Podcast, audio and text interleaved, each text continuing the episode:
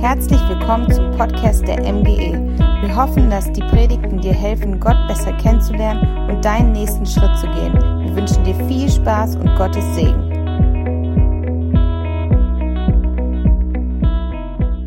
Ja, guten Morgen, liebe Gemeinde.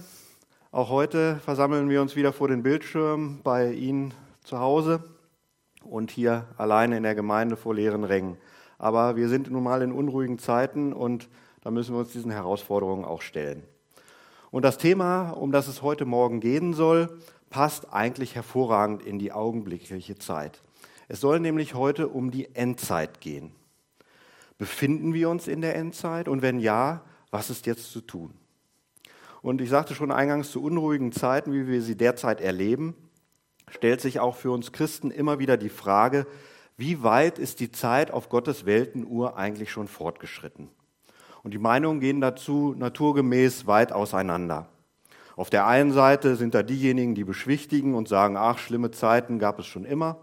Und auf der anderen Seite sind diejenigen, die sagen, die Apokalypse steht unmittelbar bevor und äh, neigen dann zur Panikmache. Also zwischen diesen beiden Polen bewegen wir uns irgendwo. Und immer wenn man nicht so richtig weiter weiß, dann ist es ein guter Rat, einfach mal in die Bibel zu schauen und zu sehen, was Gott uns denn zu dem Thema zu sagen hat, beziehungsweise was der Herr Jesus selbst zu diesem Thema sagt. Und dafür wollen wir uns heute mal dem Thema Prophetie näher widmen. Und zwar wollen wir schauen in das Matthäusevangelium Kapitel 24, dort wo die gewaltige Endzeitrede des Herrn Jesus uns überliefert ist und wir wollen uns mit den Themen und den Anzeichen dort beschäftigen, die der Herr Jesus dort nennt.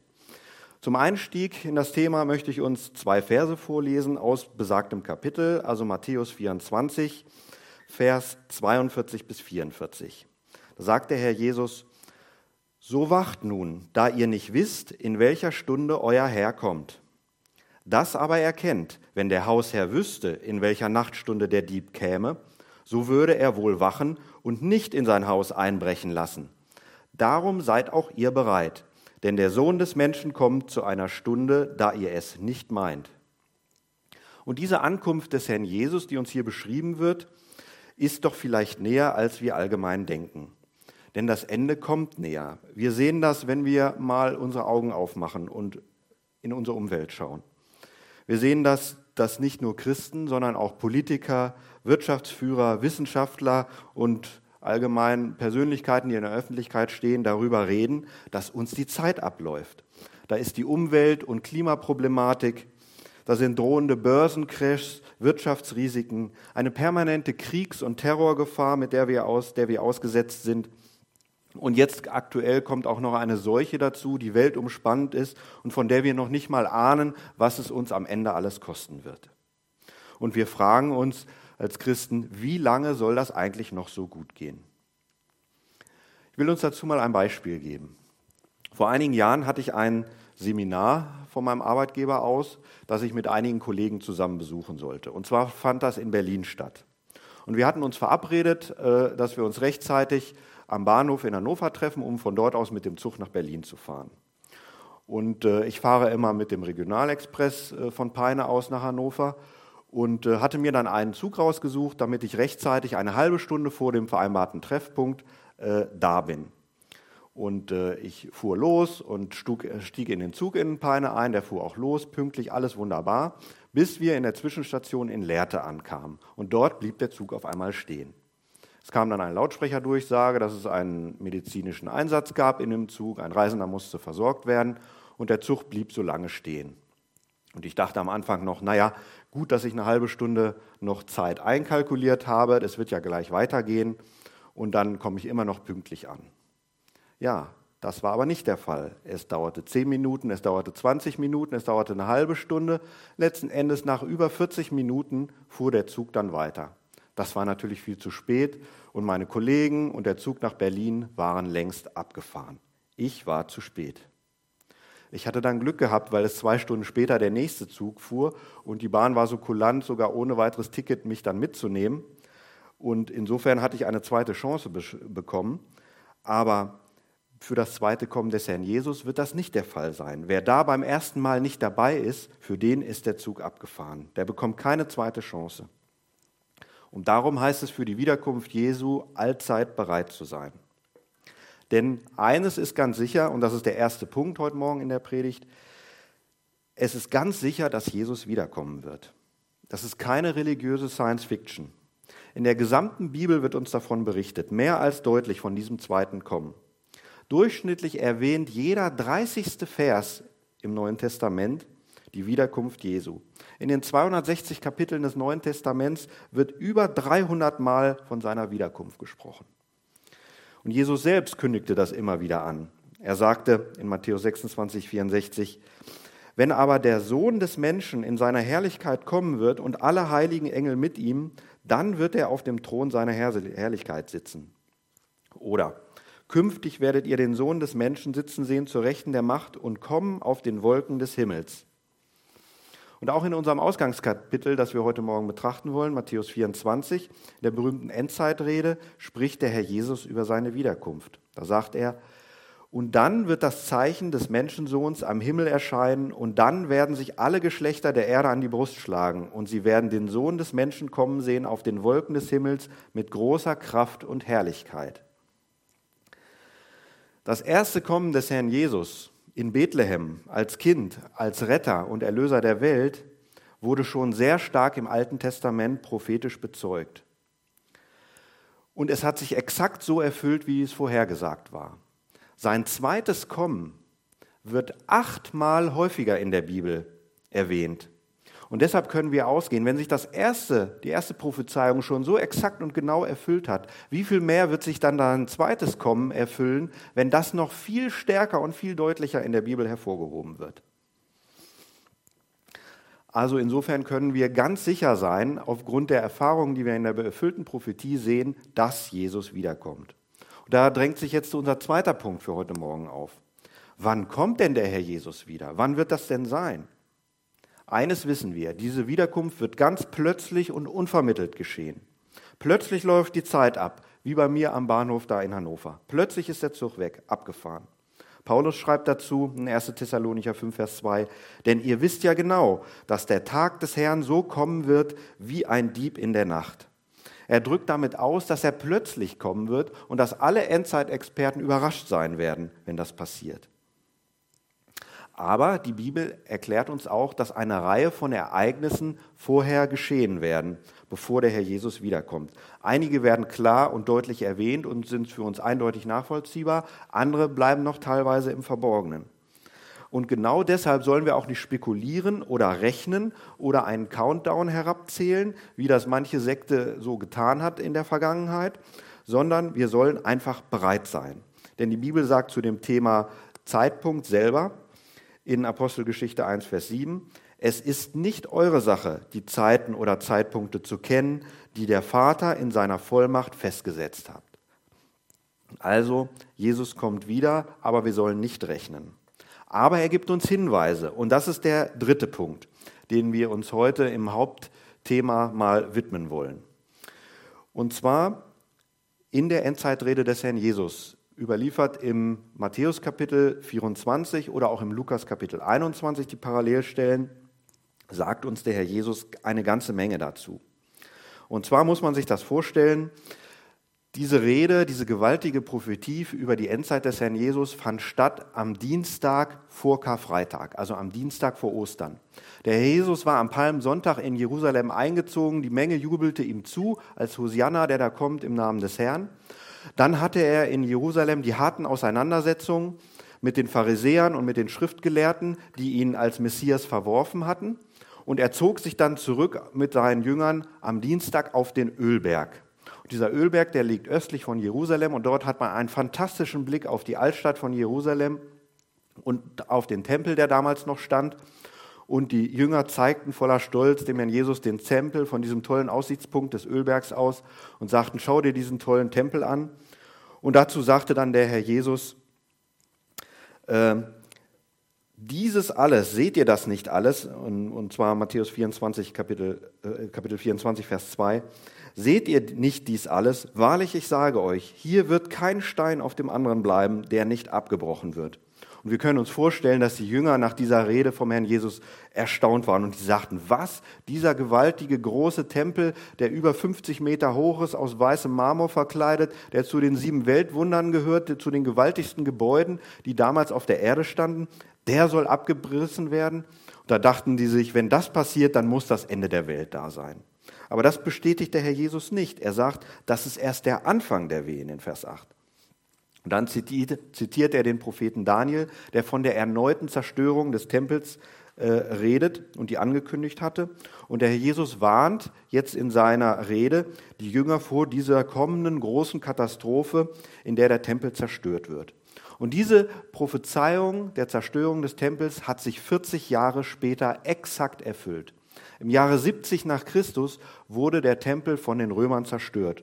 Und nicht nur der Tempel zerstört, sondern über eine Million Juden in Jerusalem kamen bei diesem Kampf ums Leben. Und der Rest der Juden wurde in alle Welt zerstreut für über 2000 Jahre, für fast 2000 Jahre lang. Wurden die Juden zerstreut und hatten keinen eigenen Staat mehr, keine Heimstätte, wo sie waren, sondern sie waren auf alle Völker verteilt. Und das wurde vorhergesagt. Und ähm, der Jesus sagt dann, nachdem das passierte, sagt er, und jetzt komme ich noch auf das Ende der Welt zu sprechen, denn das ist jetzt nur der Anfang gewesen, die Zerstörung. Und jetzt nennt der Herr Jesus einige Kennzeichen, die für die letzte Zeit symptomatisch sein werden. Und ich habe einmal acht Punkte herausgesucht, die wir mal durchgehen wollen, die der Herr Jesus hier in den nächsten Versen nennt und, die wir mal, und wo wir einmal schauen wollen, inwieweit wir diese Punkte auf unserer heutigen Zeit schon feststellen können, wo wir da schon Parallelen sehen können. Das erste große Thema, das der Herr Jesus nennt, ist Verführung. Das heißt, die Christenheit wird verführt werden. Jesus warnte, dass in den letzten Tagen Verführung kommen würde. Matthäus 24, 4 und 5. Er sagte, und es werden viele falsche Propheten aufstehen und werden viele verführen. Viele Gemeinden und Kirchen und viele Namenschristen werden immer liberaler werden und verraten zugunsten von Toleranz und falsch, und falsch verstandener Anbiederung an die Welt das Evangelium. Und stattdessen setzt ein großer geistlicher Niedergang ein, in dem viele Gemeinden überaltern und aussterben. Und dann heißt es, und der Geist sagt ausdrücklich, dass in späteren letzten Zeiten viele vom Glauben abfallen und sich irreführenden Geistern und Lehren der Dämonen zuwenden werden. 1 Timotheus 4, Vers 1. Später schreibt der Apostel Paulus an seinen Schüler, den Timotheus, denn es wird eine Zeit kommen, da werden sie die gesunde Lehre nicht mehr ertragen, sondern sich selbst nach ihren eigenen Lüsten Lehrer beschaffen, weil sie empfindliche Ohren haben und sie werden ihre Ohren von der Wahrheit abwenden und sich Legenden zuwenden. Und genauso erleben wir das in unseren Tagen, gerade in unserer westlichen Welt. Die Regionen, die am längsten mit dem Christentum, die am längsten christianisiert waren, die von denen das Christentum vor 200 Jahren noch in die Welt ausgetragen wurde. Gerade diese Regionen fangen an, dass sich die breite Bevölkerungsschichten von der Bibel und von Gottes Wort, von Gottes Maßstäben, von Gottes Geboten verabschieden und dass das keine Relevanz mehr hat. Wo früher noch eine gewisse Volksfrömmigkeit herrsche, herrschte, da ist das heute völlig belanglos. Wenn ich das mal so vergleiche, zu meiner Kindheit haben die Leute noch schief geschaut und geguckt, wenn jemand am Sonntag im Garten war und gearbeitet hat. Heute ist das völlig normal. Da macht es quasi jeder. Da merken wir, dass hier ein Paradigmenwechsel stattgefunden hat. Und so ist das heute in den Gemeinden. Man predigt nicht mehr das Kreuz, sondern man hält sich an Nebenkriegsschauplätzen auf. Man predigt soziales Evangelium, man predigt politische Themen und äh, man versucht sich dem gesellschaftlichen Trend anzupassen. Man versucht Akzeptanz der Welt zu erreichen, die man niemals als Christen erzielen wird, aber man versucht das. Und dadurch wird das Evangelium weichgespült und verliert an Kraft. Und man versucht die Aussagen der Bibel im historischen Kontext zu, zu deuten, um sie ein wenig abzumildern für unsere Ohren. Und das ist genau das, was die Bibel hier sagt, was wir nicht tun sollen, weil das verführt die Christenheit und das bringt vom echten Glauben ab. Den zweiten Punkt, den der Herr Jesus hier nennt, ist die Verfolgung von echten Christen. In der Endzeit müssen Christen mit Verfolgung rechnen. In sehr vielen Ländern der Fall ist das der, in sehr vielen Ländern der Welt ist das der Fall, insbesondere in den islamischen Ländern. Da erleben wir furchtbare Verfolgung. Jesus sagt dazu in seiner Endzeitrede, Dann werden sie euch der Drangsal preisgeben und euch töten, und ihr werdet gehasst sein von allen Heidenvölkern um meines Namens willen. Und dann werden viele Anstoß nehmen und einander verraten und einander hassen.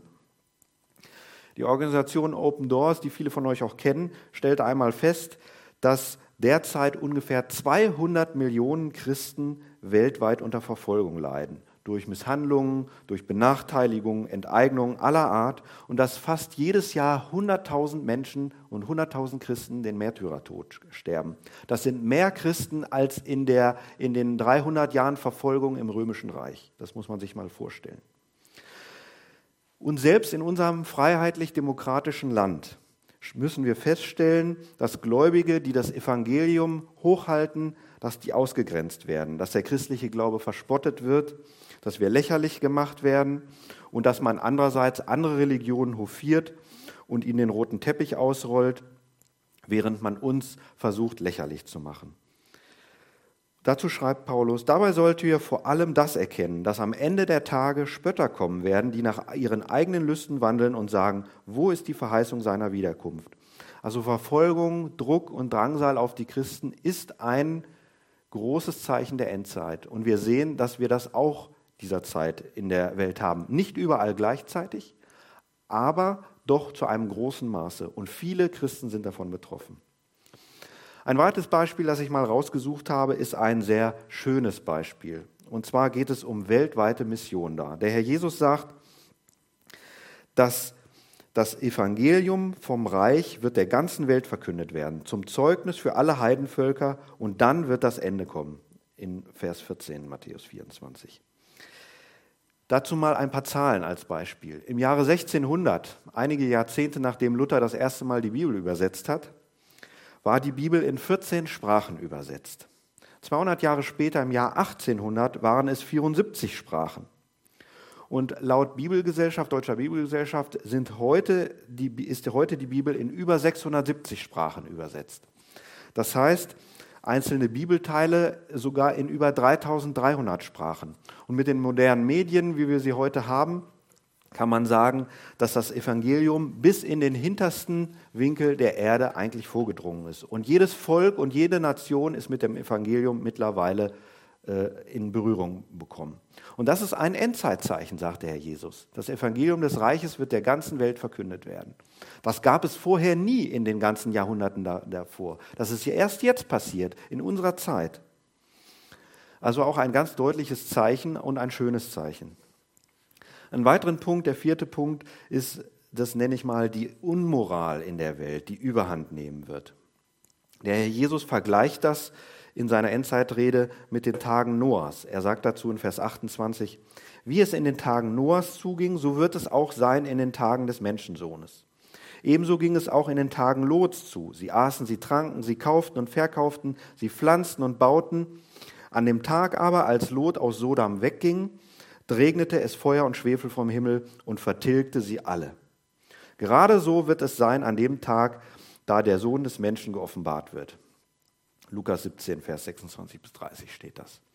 Also, wie war es in den Tagen der Sintflut und von Sodom und Gomorra, auf die Jesus sich hier bezieht und wo er den Vergleich eins zu eins zieht? Obwohl Noah seine Mitmenschen mahnte und predigte und zur Buße und zur Umkehr aufruf, aufrief, wollten sie nicht hören und machten weiter auf ihren ungeraden Wegen und an ihren äh, verdorbenen Tätigkeiten. Und genauso war es auch für Sodom und Gomorra.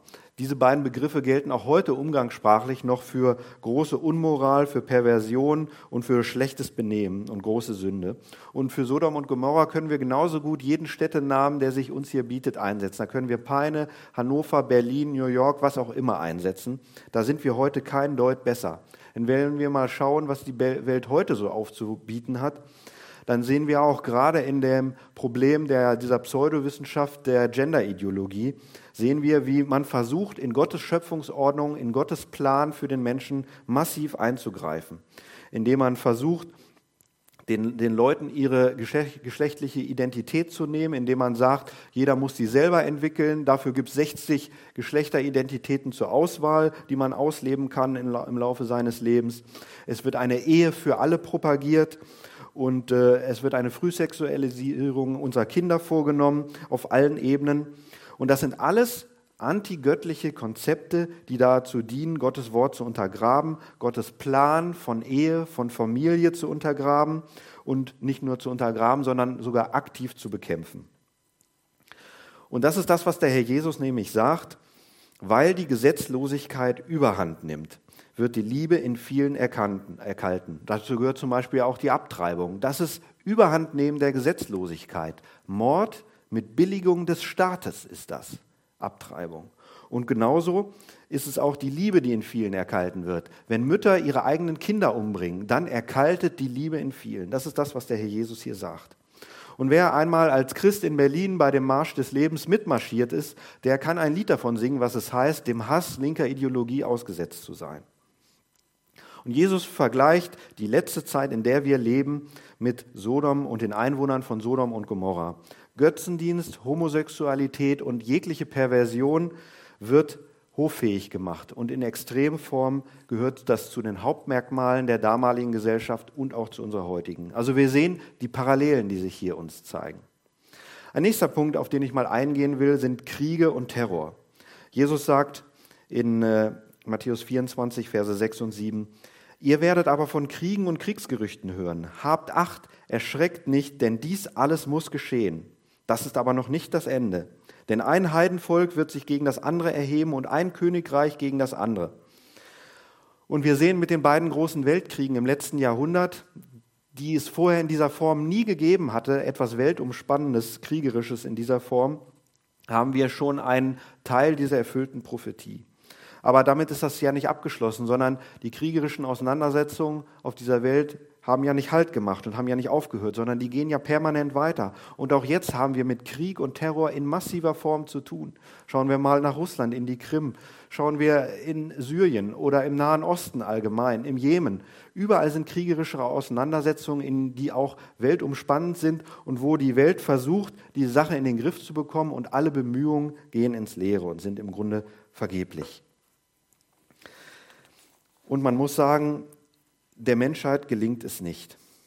Aber die Bibel sagt, bevor Jesus wiederkommt, muss alles sowas, muss das alles geschehen. In 1. Thessalonicher 5, Vers 3 steht das. Das sind nur die Anfänge, wie die Wehen einer schwangeren Frau. So drückt es der Herr Jesus hier aus. Also Krieg und Terror ist auch ein begleitendes Thema der Endzeit. Und die Ratlosigkeit der Menschheit demgegenüber ist symptomatisch. Ein weiteres Punkt sind Hungersnöte, Epidemien, Katastrophen. Daran haben wir uns schon fast gewöhnt. Denn äh, wir, man stumpft ja mit der Zeit dann auch ab vor all den Horrornachrichten, die sich da einbieten. Und der Herr Jesus nennt das als Kennzeichen. Er sagt, es werden hier und dort Hungersnöte, Seuchen und Erdbeben geschehen. Das gab es im Lauf der, der Menschheitsgeschichte natürlich schon immer. Aber man kann auch feststellen, und die Statistiken der großen Versicherungsgesellschaften sprechen da eine deutliche Sprache, dass in den letzten Jahrzehnten die Katastrophen, die Erdbeben, die Tsunamis, die Überschwemmungen, Überflutungen, haben Wirbelstürme haben deutlich zugenommen. Und auch die jetzige Pandemie, die wir jetzt erleben im, im Rahmen der Corona, des Coronavirus, ist in ihrer Ausprägung auch einzigartig und die Auswirkungen, die weltweit so massiv sein werden, die können wir noch gar nicht überblicken, was das am Ende für uns bedeuten wird.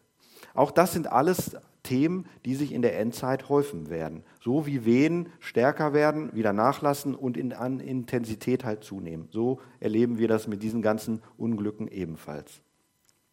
Aber ich habe zum Abschluss noch zwei weitere interessante Punkte, die der Herr Jesus hier kurz anspricht. Das eine ist die Rolle Israels. Die dürfen wir, wenn wir an die Endzeit und uns über die Endzeit unterhalten, nicht außen vor lassen. Israel hat einen besonderen Platz in der Endzeit. Friedrich der Große, der alte Fritz nennt man ihn gemeinhin, war nicht gläubig, aber wollte mal von einem seiner Generäle, der gläubig war, wollte einen Beweis für die Echtheit der Bibel haben. Und der General, der antwortete daraufhin nur, Majestät, die Juden. Der General hatte das verstanden. Die Juden sind der Beweis für die Echtheit der Bibel. Denn die Bibel ist ja nicht nur das Geschichtsbuch der jüdischen Nation, das die jüdische Nation durch viele äh, Epochen und Jahrhunderte begleitet hat und durch Höhen und Tiefen hindurchgetragen hat, sondern sie bezeugt auch die Prophetie, was die Juden anbelangt. Und damals, als dieser General antwortete, gab es noch keinen Staat Israel. Aber die Juden gab es damals immer noch, obwohl sie zu dem Zeitpunkt 1700 Jahre in alle Welt zerstreut waren. Aber es gab sie als Volk immer noch. Das konnte, kein Volk der Antike konnte das von sich behaupten. Römer, Griechen, Meder, Perser, Babylonier sind alle untergegangen. Große Hochkulturen der Antike. Das Einzige, was von denen übrig geblieben sind, sind ein paar Steine im Wüstensand.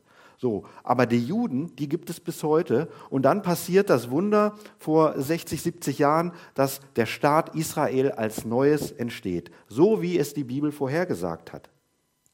Nach fast 2000 Jahren entsteht ein neuer jüdischer Staat und die Juden werden aus allen Ländern der Welt wieder gesammelt und in ihre Heimstatt und in ihr Land geführt. Das ist ein ganz deutlicher Hinweis für die Endzeit und äh, das sagt der Herr Jesus hier, wo er das Gleichnis von dem Feigenbaum äh, bemüht in seiner Endzeitrede. Und zwar in, Kapitel, in, in äh, Vers 32 bis 34. Dass es darum geht, dass der Feigenbaum, ein Bild für Israel, wieder anfängt zu treiben, Blätter zu äh, produzieren und wieder auszuschlagen. Das bedeutet, dass Israel wieder als Nation entsteht. Und einen letzten Punkt, den wir uns nochmal anschauen wollen, das ist der Antichrist. Auch das ist ein deutliches Zeichen für die Anzeit und der Antichrist und die Bibel sagt, dass der Antichrist eine Person sein wird, die vor der Wiederkunft äh, Christi zu großer Macht kommen wird. Es wird ein Diktator sein, aber vielleicht auch ein System oder eine Weltanschauung, die dazu führt, dass sie die Kontrolle über die gesamte Menschheit und über die ganze gesamte Erde ausüben wird. Und angesichts der Globalisierung, die wir jetzt erleben, sehen wir, dass das gar nicht so weit hergeholt ist. Wo es früher undenkbar erschien, dass sich die ganze Welt unter einer Person, unter einer Kontrolle irgendwo schart, sehen wir, dass das heute überhaupt kein Problem mehr ist. Auch mit den technischen Möglichkeiten, die wir heute haben. Wir brauchen nur mal nach China zu schauen, wie ein Volk von 1,5 Milliarden Menschen unter der technischen Kontrolle einer kleinen Partei steht, nämlich der kommunistischen Partei. Wie Handydaten getrackt werden, wie über Algorithmen Bewegungsprofile erstellt werden und vorhergesagt werden kann, wer was tut, wie es Sozialpunkte gibt, die vergeben werden. Also die totale Kontrolle über die persönlichen äh, Gegebenheiten der einzelnen Leute. Das sind Dinge, die überhaupt keine Zukunftsmusik mehr sind, sondern die im Grunde nur noch ein, ein, ein Fingerschnipp von uns entfernt sind wo es nur noch ein Ja geben muss und dann sind diese technischen Möglichkeiten überhaupt kein Problem, um sie umzusetzen. Das ist ein Thema, wo wir sehen, dass wir diesem antichristlichen und endzeitlichen Weltgeschehen kurz bevorstehen. Und dann sieht man, dass alles auf diesen einen Endpunkt hinzuläuft. Grundsätzlich ist das gut gedacht von den Menschen, dass man sagt, ja, wenn sich alle Völker einigen und unter eine Kontrolle stellen, dann kriegen wir die Probleme dieser Welt in den Griff. Das ist gut gedacht. Aber wenn wir das aus dem Licht der Bibel betrachten, dann sehen wir, dass es nicht funktioniert ohne Gott, diese Einheits, dieser Einheitsgedanke, sondern dass es in eine falsche Richtung laufen wird und dass der Antichrist im Zuge dieser Entwicklung zu Macht, gewinnen, äh, zu Macht kommen wird. Nun, liebe Geschwister, was machen wir denn nun mit diesen ganzen Informationen, die wir haben, über, von diesen Kennzeichen, die der Jesus uns hier nennt für seine Wiederkunft? Bringt uns das jetzt in Angst? Bringt uns das in Depression? Sollen wir den Kopf in den Sand stecken? Hören wir, was der Herr Jesus dazu sagt. Und zwar in Lukas 21, Vers 28. Da sagt er, wenn aber dies anfängt zu geschehen, so richtet euch auf und erhebt eure Häupter, weil eure Erlösung naht. Deshalb, wir dürfen in einer freudigen Erwartungshaltung leben. Denn die Wiederkunft des Herrn Jesus kommt näher, wenn wir diese Dinge merken und bemerken um uns herum. Und das ist auch unser letzter Punkt. Wir wollen voller Hoffnung sein, aber auch allzeit bereit sein für die Wiederkunft des Herrn. Und deshalb auch die Frage, sind wir bereit dafür? Als mir damals in Hannover der Zug weggefahren ist, da war die Zeit abgelaufen und ich war zu spät. Das Missgeschick, hatte ich schon erzählt, konnte ausgeglichen werden. Das gilt aber nicht für den Tag, wenn der Herr Jesus wiederkommt. Wer dann nicht bereit ist, der ist verloren, endgültig. Für den ist der Zug dann wirklich abgefahren. Denn die Wiederkunft des Herrn Jesus kommt näher. Und die Bibel warnt uns eindeutig, mit einer Geschichte, die der Herr Jesus jetzt im Anschluss im 25. Matthäus äh, Kapitel bringt, also Kapitel 25 des Matthäus-Evangeliums, warnt uns davor eindrücklich, diesen Zeitpunkt seiner Wiederkunft zu verpassen.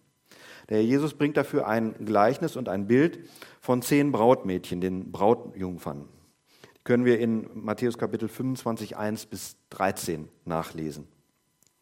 Diese zehn jungen Frauen hatten sich auf eine Hochzeit vorbereitet und warteten nun, dass der Bräutigam käme. Aber leider hatte der sich verspätet und kam nicht. Und es wurde abends spät und Nacht und alle zehn schliefen ein. Und auf einmal gab es ein großes Geschrei nachts und es hieß, der Bräutigam kommt und alle wachten auf. Und fünf der jungen Mädchen hatten genügend Öl in ihren Lampen, sodass sie losgehen konnten dem Bräutigam entgegen. Und die anderen fünf hatten aber kein Öl, das heißt, sie hatten kein Licht. Und die mussten es sich erst wieder besorgen. Und deshalb kamen sie zu spät und wurden nicht mehr eingelassen. Und der Bräutigam sagte zu ihnen, ich kenne euch nicht, ich kann euch nicht hineinlassen. Und so ist der Bräutigam ein Bild auf den Herrn Jesus hin, der sagt, ich kenne euch nicht. Die klugen Jungfrauen mit dem Öl, das waren wiedergeborene Christen, die den Heiligen Geist hatten und die sich vorbereitet hatten und deshalb auch dabei sein konnten. Und die törichten Jungfrauen, das waren diejenigen ohne Öl, die nur Namenschristen waren, die irgendwie dazugehören wollten, aber die keine lebendige Beziehung zum Bräutigam hatten und deshalb nicht hineingelassen wurden. Und deshalb ist die Frage auch an uns heute ganz dringlich, zu welcher dieser Gruppe gehörst du? Bist du bereit, wenn der Bräutigam, der Herr Jesus, wiederkommt, um seine Braut, die Gemeinde, zu holen? Um mit ihr Hochzeit zu feiern? Die Verheißung der Wiederkunft Jesu war zu allen Zeiten für die Christen immer eine große Hoffnung. Und man grüßte sich mit Maranatha, das heißt, der Herr kommt. Die Leute lebten und die Christen lebten in dieser Naherwartung der Wiederkunft des Herrn Jesus. Und wie ist das bei uns heute? Wie ist unsere Haltung? Haben wir vielleicht sogar Angst vor der Wiederkunft des Herrn, weil wir unsicher sind, was uns dann erwartet, wie es dann mit uns enden wird? In Offenbarung 6, Vers 4 bis 17 lesen wir davon, dass die Gottlosen Angst haben, dem Herrn vor Augen zu treten. Sie werden die Berge bitten, dass sie über sie fallen, um sie zu verbergen. Und da fragst du dich, werde ich auch ein Überwinder sein, so wie es die Offenbarung an vielen Stellen fordert? Bin ich ein Überwinder Christi?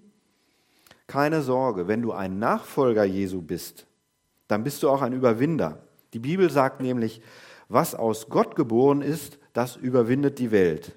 Und unser Glaube ist der Sieg, der die Welt überwunden hat. Wir dürfen uns also, wenn wir Christen sind, auf die Wiederkunft des Herrn Jesus freuen. Er ist dein Retter. Er hat sein Leben für dich am Kreuz gegeben, damit du bei seiner Wiederkunft mit dabei sein kannst und nicht abgewiesen wirst, weil er dich nicht kennt, denn er kennt dich. Das sagt, können wir im Jesaja 43, Vers 1 nachlesen. Er kennt dich und hat dich bei deinem Namen gerufen, du bist sein. Und zum Schluss deshalb nochmal die Frage an uns alle. Hast du dein Ticket zum Himmel geprüft? Hast du genügend Öl in der Lampe? Bist du vom Heiligen Geist erfüllt? Hast du eine feste Beziehung zum Herrn Jesus? Bist du nicht nur ein Namenschrist, ein Mitläufer, der so in der Tradition mitläuft? Kannst du dich auf die Wiederkunft des Herrn Jesus wirklich ernsthaft freuen oder erfüllt dich der Gedanke eher mit Angst und Sorge? Wenn Jesus wiederkommt eines Tages, dann nicht mehr als der Heiland der Welt, sondern als König und Richter dieser Welt. Jetzt ist noch Gelegenheit, Jesus als Retter und Heiland in dein Leben zu lassen, ihm deine Sünden zu bekennen und die Beziehung mit ihm aufzunehmen und festzumachen. Nutze diese Gelegenheit jetzt und schieb es nicht auf später. Vielleicht ist es dann zu spät. Ich möchte jetzt zum Abschluss mit uns noch beten und allen, die jetzt zuhören vor den Bildschirmen zu Hause oder wo auch immer, die Gelegenheit geben, ihr Leben dem Herrn Jesus zu übergeben. Wenn du das möchtest und sagst, ich bin mir nicht sicher, ob das mit der Wiederkunft des Herrn Jesus gut für mich ausgeht, dann mach es jetzt fest. Ich werde ein Gebet vorsprechen, das du zu Hause, dort wo du bist, nachsprechen kannst, wenn du es ernst meinst. Und dann kannst du sicher sein, dass der Herr Jesus dich aufnehmen wird. Wir wollen beten. Herr Jesus, ich habe erkannt, dass ich ein sündiger Mensch bin. Ich brauche die Vergebung meiner Sünden, damit ich dabei bin, wenn du wiederkommst. Danke, dass du am Kreuz von Golgatha meine Schuld bezahlt hast. Bitte komm du in mein Leben und mach mich zu einem neuen Menschen. Amen. Die Bibel endet mit der Zusicherung Jesu und seinen Worten, ja, ich komme bald. Und unsere Antwort, laut, unsere Antwort lautet im gleichen Atemzug, Amen, ja, komm, Herr Jesus. Offenbarung 22, Vers 20, das sind die letzten Verse der Bibel. Und mit diesem Wunsch, dass der Herr Jesus bald wiederkommen möge, wollen wir auch diesen Gottesdienst beschließen. Ich möchte noch für uns alle beten und uns unter den Segen für die kommende Woche stellen. Ja, Vater im Himmel, ich danke dir dafür, für deine gewaltige Prophetie, die du uns in der Bibel hinterlassen hast. Dass wir wissen, du kommst wieder. Du es mit so viel Zeichen und Prophetien belegst, Herr. Wir wollen uns daran stellen, weil wir wissen, dein Wort ist wahrhaftig und gewiss und ein Fels, auf dem wir sicher stehen können. Wir danken dir dafür, dass wir getrost sein können, dass wir mit dir auf der sicheren und auf der richtigen Seite stehen.